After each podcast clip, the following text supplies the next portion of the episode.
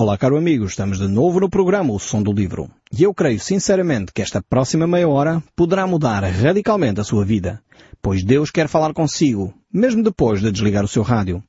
Eu sou Paulo Chaveiro e nós hoje estamos de volta ao Velho Testamento e estamos a olhar para este livro de Ageu. Este livro que é extremamente simples e prático. O livro de Ageu não tem grandes rodeios, não tem grandes eh, considerações filosóficas, é um livro que é muito objetivo. E aqui nós não temos possibilidade de fugir à realidade que Ageu nos descreve aqui.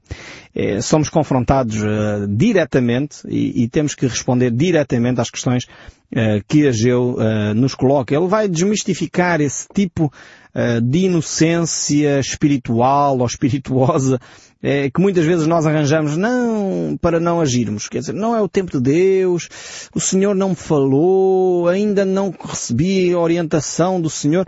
São muitas vezes expressões que nós usamos, que têm o seu, a sua razão de ser, mas que muitas vezes também servem como desculpas para a nossa preguiça ou para a nossa hum, falta de ação.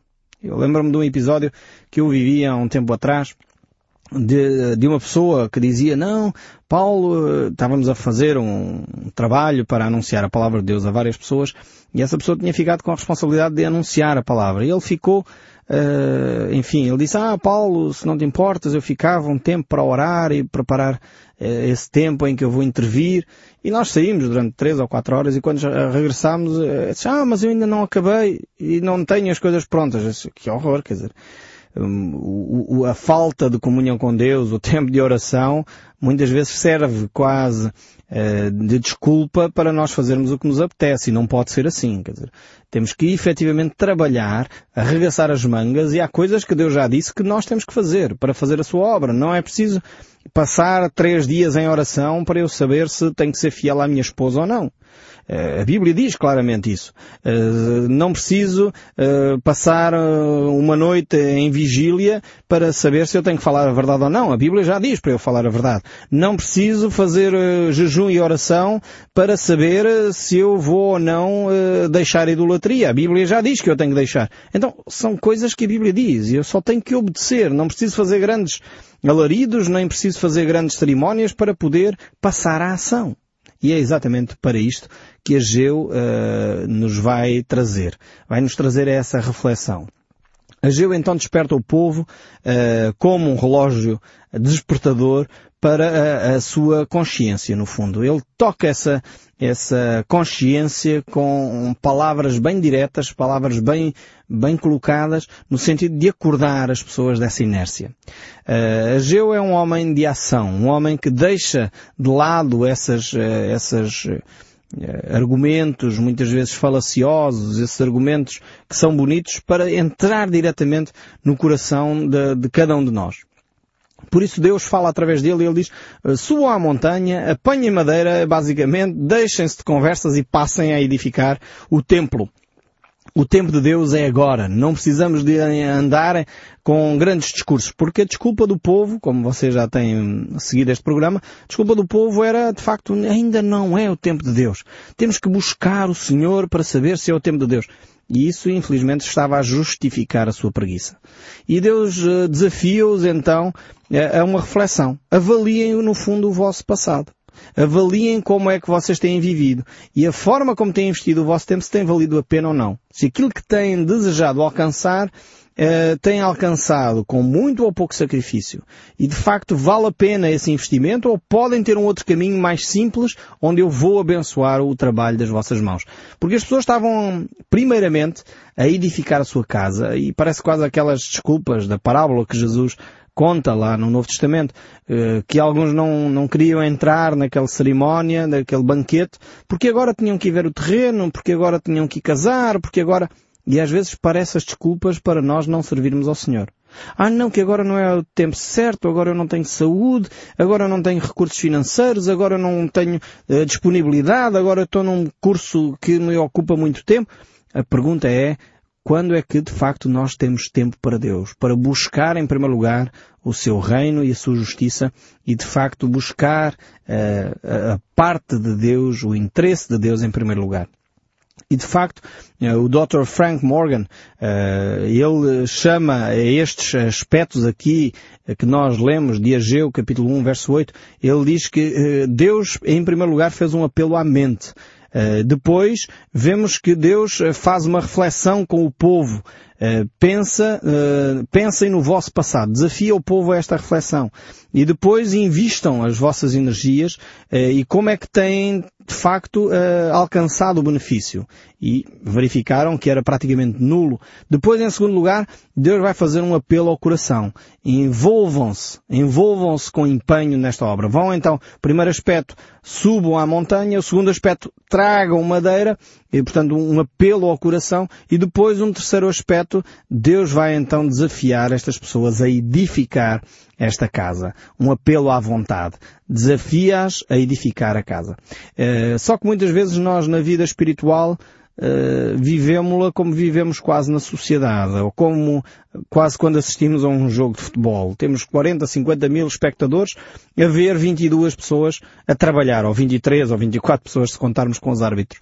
Uh, verificamos que a maioria das pessoas assiste e meia dúzia delas trabalham. Na vida espiritual nós estamos habituados a essa mentalidade também, à mentalidade de espectadores. E infelizmente temos-nos sentido confortáveis com isso. A Bíblia não dá espaço para assistentes uh, na igreja. Não há espaço para isso. Todos os filhos de Deus, de acordo com o texto bíblico e de acordo com Pedro, somos sacerdotes de Deus. Todos. Todos aqueles que são filhos de Deus são sacerdotes. Estão disponíveis para servir a Deus. É verdade. É uma novidade para si, eu acredito mas você não vai assistir à igreja, você vai servir o próximo quando vai à igreja. Só que muitas vezes nós vamos de facto com esta atitude de ir receber alguma coisa. Vamos só com a atitude de eh, beneficiarmos nós. Mas o desafio de Deus e todas as imagens que Deus traz sobre o que é a igreja é no sentido de que nós somos um corpo, nós, cada um de nós contribui com alguma coisa para um benefício coletivo. E se nós tivermos esta mentalidade, certamente as nossas comunidades serão totalmente diferentes. Onde cada uma das partes contribui com o seu pouco, de forma diferente, porque uma mão não trabalha como trabalha um pé, assim como o fígado não faz o trabalho que faz os pulmões, e mal de nós se isso acontecesse, não é? Mas cada parte contribui com aquilo que é a sua área de especialização, com aquilo que a Bíblia chama o seu dom espiritual. Uh, numa igreja, uh, um dos diáconos da igreja chegou perto do, do, do pastor e dizia por favor, pastor, não me chame sequer para falar, para dar um anúncio na igreja. Eu não tenho jeito nenhum para essa função. Por favor, e com lágrimas nos olhos, ele dizia, eu ficarei certamente muito envergonhado se isso acontecer e provavelmente até envergonharei a liderança da igreja. Eu não quero isso. Mas quando houver uma tarefa prática para servir ao Senhor, com, de uma forma prática para reparar qualquer coisa na igreja, por favor, chame-me. Eu estou disponível para servir a Deus nessa área. Então, e é, de facto, esse homem tornou-se uma bênção dentro da comunidade. Porque, de facto, mobilizava os homens, mobilizava as pessoas que tinham jeito nestas áreas mais práticas e conseguia manter a igreja de uma forma uh, saudável, uma forma bonita, uh, bastante uh, arranjada, com simplicidade, mas, de facto, uma igreja que era digna do nome do Senhor. Então cada parte, o pastor não, não, não precisava de se preocupar com essa, com essa área porque tinha um irmão que fazia esse trabalho. Assim como esse irmão não se preocupava com as pregações e com o ensino espiritual porque tinha um pastor que fazia esse trabalho. Então é dessa forma cooperando cada parte para um benefício comum. E era isso que Deus queria e espera de cada um de nós. Espera de si, espera de mim. Talvez você não é um líder. Talvez você seja uma pessoa de idade, ou talvez você é um jovem. Uh, talvez não vai ser um líder que vai ter a oportunidade ou a responsabilidade de ensinar a Bíblia. Mas se calhar você pode fazer algumas coisas práticas. Se calhar pode tomar conta das crianças. Se calhar pode arrumar as cadeiras no final do culto. Se calhar pode hum, tratar da livraria. Se calhar, enfim, do, do, da área social, tantas coisas que podem ser feitas para benefício da comunidade que nós nos podemos envolver para a glória do nome do Senhor. Por isso, deixemos-nos de dizer, ah, não estou preparado, não fiz um curso, ainda não orei sobre o assunto. Deus diz, subi ao monte, trazei madeira, edifiquei a casa. Dela me agradarei e serei glorificado, diz o Senhor. Ou seja, façam primeiras coisas e depois então lamentem, se quiserem. Mas eu vou-me agradar do vosso trabalho quando ele for feito de um coração genuíno, com um coração inteiro. Façam a vossa responsabilidade. Cumpram a vossa responsabilidade. E é tudo o que Deus queria no fundo deste povo. E depois ele diz no verso 9, esperaste muito e eis que veio a ser pouco. E esse pouco, quando o trouxeste para casa, eu com um sopro dissipei. E porquê, diz o Senhor dos Exércitos? Por causa da minha casa que permanece em ruína, ao passo que cada um de vós corre por causa da vossa própria casa. Temos então esta reflexão de Deus eh, e mais uma vez eh, estão aqui as pessoas que eh, tinham o caminho errado. O nosso Senhor Jesus Cristo deixou-nos o mesmo princípio em, eh, no Evangelho de Mateus, quando ele diz buscai em primeiro lugar o reino de Deus e a sua justiça e o restante, as demais coisas serão acrescentadas. E é de facto o desafio de Deus. É que muitas vezes nós, no nosso esforço, querendo pôr Deus fora das nossas vidas, queremos nos esforçar nós sozinhos para alcançar as coisas e nada acontece. Diz aqui o texto bíblico que até o pouco que eles juntavam, Deus havia dissipado. Deus soprava aquilo e desaparecia num instante. E aliás, se calhar alguns de nós temos experimentado isso. Procuramos amealhar alguns recursos aqui e ali e de repente vem uma doença e pff, desapareceu tudo. De repente vem um acidente e pff, e veio uma despesa que nós não esperávamos e perguntamos, mas porquê é que nós não conseguimos sair disto? Talvez porque temos feito a opção errada. Talvez porque não estamos a buscar, em primeiro lugar, o reino de Deus, nem a sua justiça. E diz mais aqui o texto bíblico, por isso os céus sobre vós retêm o seu orvalho e a terra os seus frutos. Eu creio que nós sofremos do mesmo problema que sofria o povo de Israel naquela altura. É que eles acreditavam que com o seu esforço, com a sua capacidade, com a sua, hum, o seu desenvolvimento tecnológico, resolviam todos os problemas. É verdade que nós saímos de uma situação, e que também não era legítima, de superstição, em que ficávamos esmagados com, com a superstição, e passámos para uma, uma ideia materialista completamente despida de Deus. E afinal Deus é muito mais presente do que aquilo que nós imaginamos. E Deus quer desenvolver um relacionamento connosco. E Ele está interessado no nosso dia a dia, está interessado nas nossas coisas, está interessado no nosso bem-estar. Este é o nosso Deus. Mas ao mesmo tempo, este Deus é o Deus que não nos isenta das nossas responsabilidades. E então eh, Ele vai olhar para a nossa vida. E se nós fazemos más opções, vamos também eh, ceifar aquilo que nós semeamos. Então temos que tomar muita atenção às opções que fazemos. Porque, efetivamente, se fizermos um mau negócio, não nos vamos queixar que Deus não nos abençoou e não sei o quê. Se nós entrarmos numa, numa situação de corrupção, pois claro, provavelmente vamos sofrer as consequências. Agora, quando nós agimos de uma forma honesta, quando nós buscamos em primeiro lugar o reino de Deus, também é verdade que Deus vai, sem dúvida alguma, abençoar as nossas vidas. E só que muitas vezes nós preferimos condenar os outros de fora do que assumir as nossas responsabilidades, do que assumir o facto de que não temos, se calhar, buscado a Deus como deveríamos, de que assumir o facto de que não temos colocado Deus no centro da nossa vida. Então condenamos os políticos, condenamos a polícia, condenamos os jovens que são delinquentes, condenamos o preço do petróleo que não para de subir, a falta de alimentos e a especulação dos ricos e isto e aquilo e aquilo outro e não somos capazes de assumir humildemente que nós não temos colocado Deus no seu devido lugar. Muitas vezes colocamos uh, Santo António no, no, lugar de Deus, colocamos um ídolo qualquer do futebol no lugar de Deus, colocamos a família no lugar de Deus, colocamos o, o trabalho no lugar de Deus, mas não colocamos a Deus no seu devido lugar. E por isso mesmo uh, também não assumimos as nossas responsabilidades. Eu creio que se nós, como povo português, que dizemos ser cerca de 98% eh, de pessoas eh, católicas em Portugal. Se imaginarmos mais 1 ou 2% de evangélicos em Portugal, eh, diríamos que somos 99% da população portuguesa é cristã, mas efetivamente depois na prática temos 4 ou 5% de pessoas que são praticantes. São pessoas que efetivamente vivem a verdade do Evangelho. Precisamos de alterar este tipo de coisas. E isso passa, em primeiro lugar, por si que me está a ouvir passa em primeiro lugar por você viver o Evangelho de Jesus Cristo. Buscar a Cristo na sua própria vida. Aliás, eu creio que é por isso que o Estado da nossa nação se encontra desta maneira. Em que verificamos corrupção em várias instituições, não acontece nada, os processos prescrevem, as penas são mínimas e afinal de contas fica quase tudo na mesma.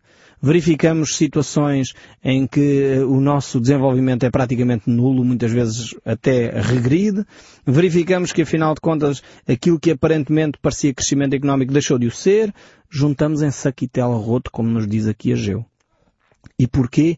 Porque nós não temos buscado a Cristo em primeiro lugar. Se somos cristãos, se dizemos que somos uma nação cristã, precisamos de trazer Cristo para o centro das nossas reflexões.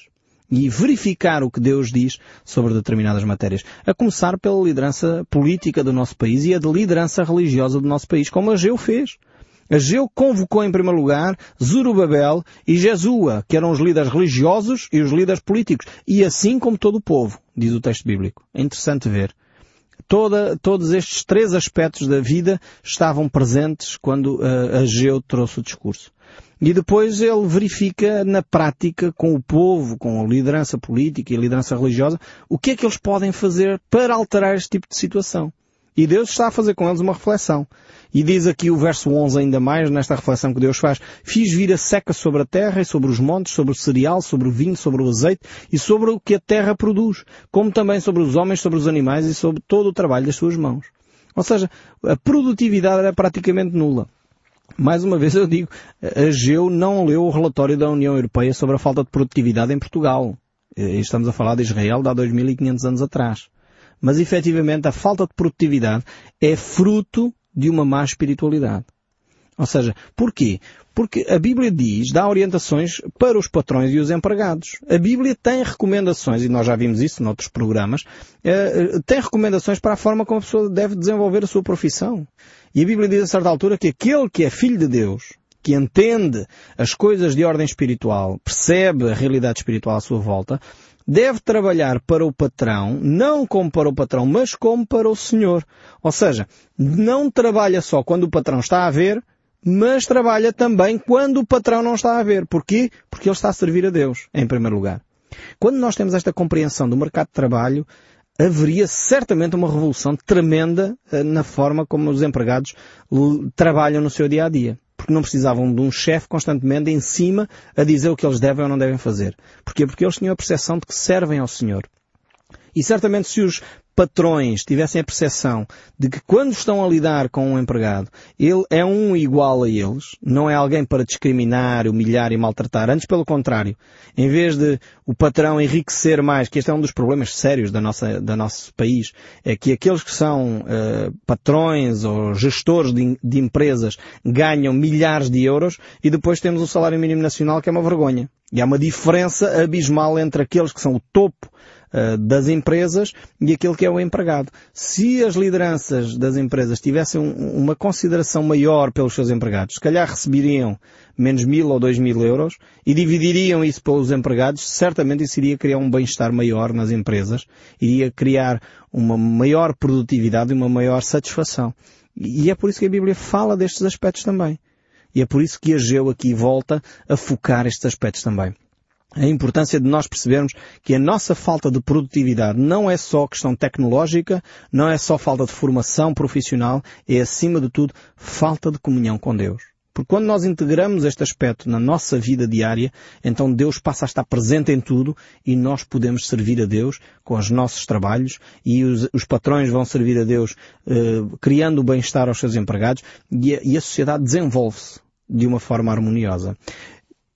Continuando aqui, ainda em Ageu, capítulo 1, verso 12, diz ainda o texto bíblico assim, Então Zorobabel, filho de Saltiel, e Jesua, filho de Josadac, o sumo sacerdote, e todo o resto do povo, atenderam à voz do Senhor. Vejam bem, aqui o povo, a liderança do povo e o povo perceberam o seu erro. E às palavras do profeta Ageu, as quais o Senhor, seu Deus, tinha mandado dizer, e o povo temeu diante do Senhor. Vejam bem como os aspectos uh, políticos, os, os, aspectos religiosos e o povo em geral, a sociedade civil, uh, percebeu que estava em desobediência a Deus e integrou este aspecto. Não só arrependeu-se, mas também obedeceu à palavra de Deus. Esta é uma palavrinha fundamental para o nosso dia a dia. É obediência à palavra de Deus. E quando nós vivemos isto, então as coisas mudam realmente. Há uma revolução uma revolução ideológica, uma revolução que sai de dentro para fora. Não é só teoria, mas passa à, à prática. O povo não só obedeceu a Deus, que é uh, o princípio de todas as coisas, porque como diz a palavra de Deus, melhor é obedecer do que sacrificar. Ou seja, é melhor obedecer à palavra de Deus do que ter uma religião muito complexa, cheia de dogmas e de cerimónias que no fundo depois não conduz a nada. É melhor obedecer do que sacrificar. E depois diz que o povo temeu a Deus.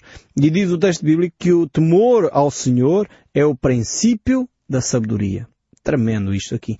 Ou seja, o povo não só era uma obediência cega, mas era acima de tudo uma obediência inteligente, uma obediência baseada na sabedoria, no bom senso, uma obediência que era desenvolvida para o bem-estar social e o bem-estar da comunidade. Então é uma obediência que traz fruto a médio e longo prazo.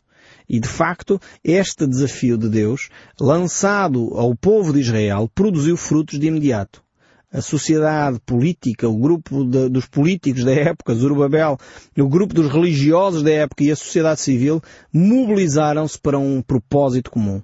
Deixaram essas guerras do partidarismo, deixaram essas guerras do, do, do meu quintal, daquilo que eu vou beneficiar, mas pensaram no coletivo. E eu creio que é isto que nos faz falta como nação pensarmos de uma forma mais coletiva. Pensarmos como um todo e não só naquilo que é a minha cor política, naquilo que é o meu desejo, naquilo que é a minha filosofia. Eu creio que se nós um dia tivermos a coragem, a ousadia de agirmos como o povo de Israel agiu aqui, ou seja, perceber que não tínhamos Deus em primeiro lugar e que não estávamos a buscar em primeiro lugar a sua justiça, e se nós tivermos a humildade de reconhecer esse erro, pedir perdão a Deus e dizer, Senhor, por favor, torna-te o Senhor da nossa nação, creio que aí efetivamente vamos começar a experimentar prosperidade social, económica, bem-estar, e aí o nosso país vai sair da cauda da Europa. Não porque há um iluminado, um político iluminado, que descobriu agora uma forma tremenda de revolucionar a nossa economia, mas porque nós percebemos que sem Deus nada somos precisamos, sem dúvida, de continuar a ouvir o som deste livro e deixe que Deus efetivamente fale ao seu coração. Toma as decisões que você tem de tomar individualmente e espera em Deus para ver o que Deus quer fazer na nossa sociedade. Este é o meu desejo e a minha oração para si e para todo o nosso país. Que Deus o abençoe ricamente e até ao próximo programa.